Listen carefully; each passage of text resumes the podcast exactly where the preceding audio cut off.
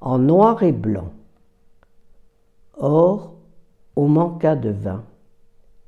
La mère de Jésus lui dit, Ils n'ont pas de vin. Évangile selon Saint Jean, chapitre 2, verset 3.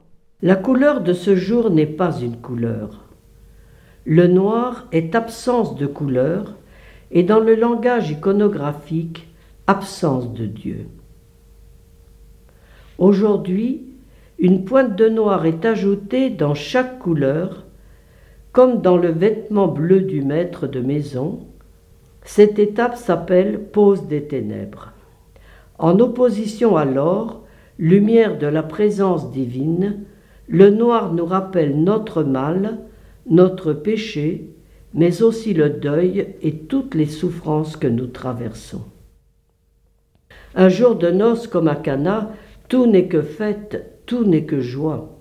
Les vêtements des mariés resplendissent et ceux des invités sont lumineux. Pourtant, une chose vient à manquer au cœur de la fête. Ils n'ont plus de vin, signale Marie à Jésus. Une ombre dans la fête.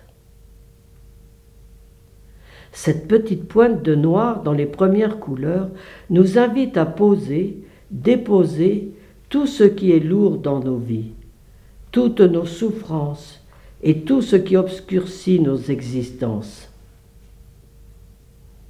Cela n'est qu'une étape. Il en faut du temps pour écrire une icône. Il en faut du temps pour inscrire sa vie dans le plan de Dieu.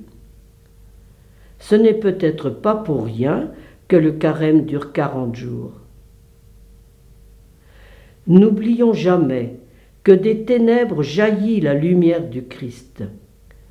Découvrons et laissons transparaître cette lumière. Elle révèle notre identité de fils et fille de Dieu. Allons et témoignons de cette présence de Dieu dans nos vies.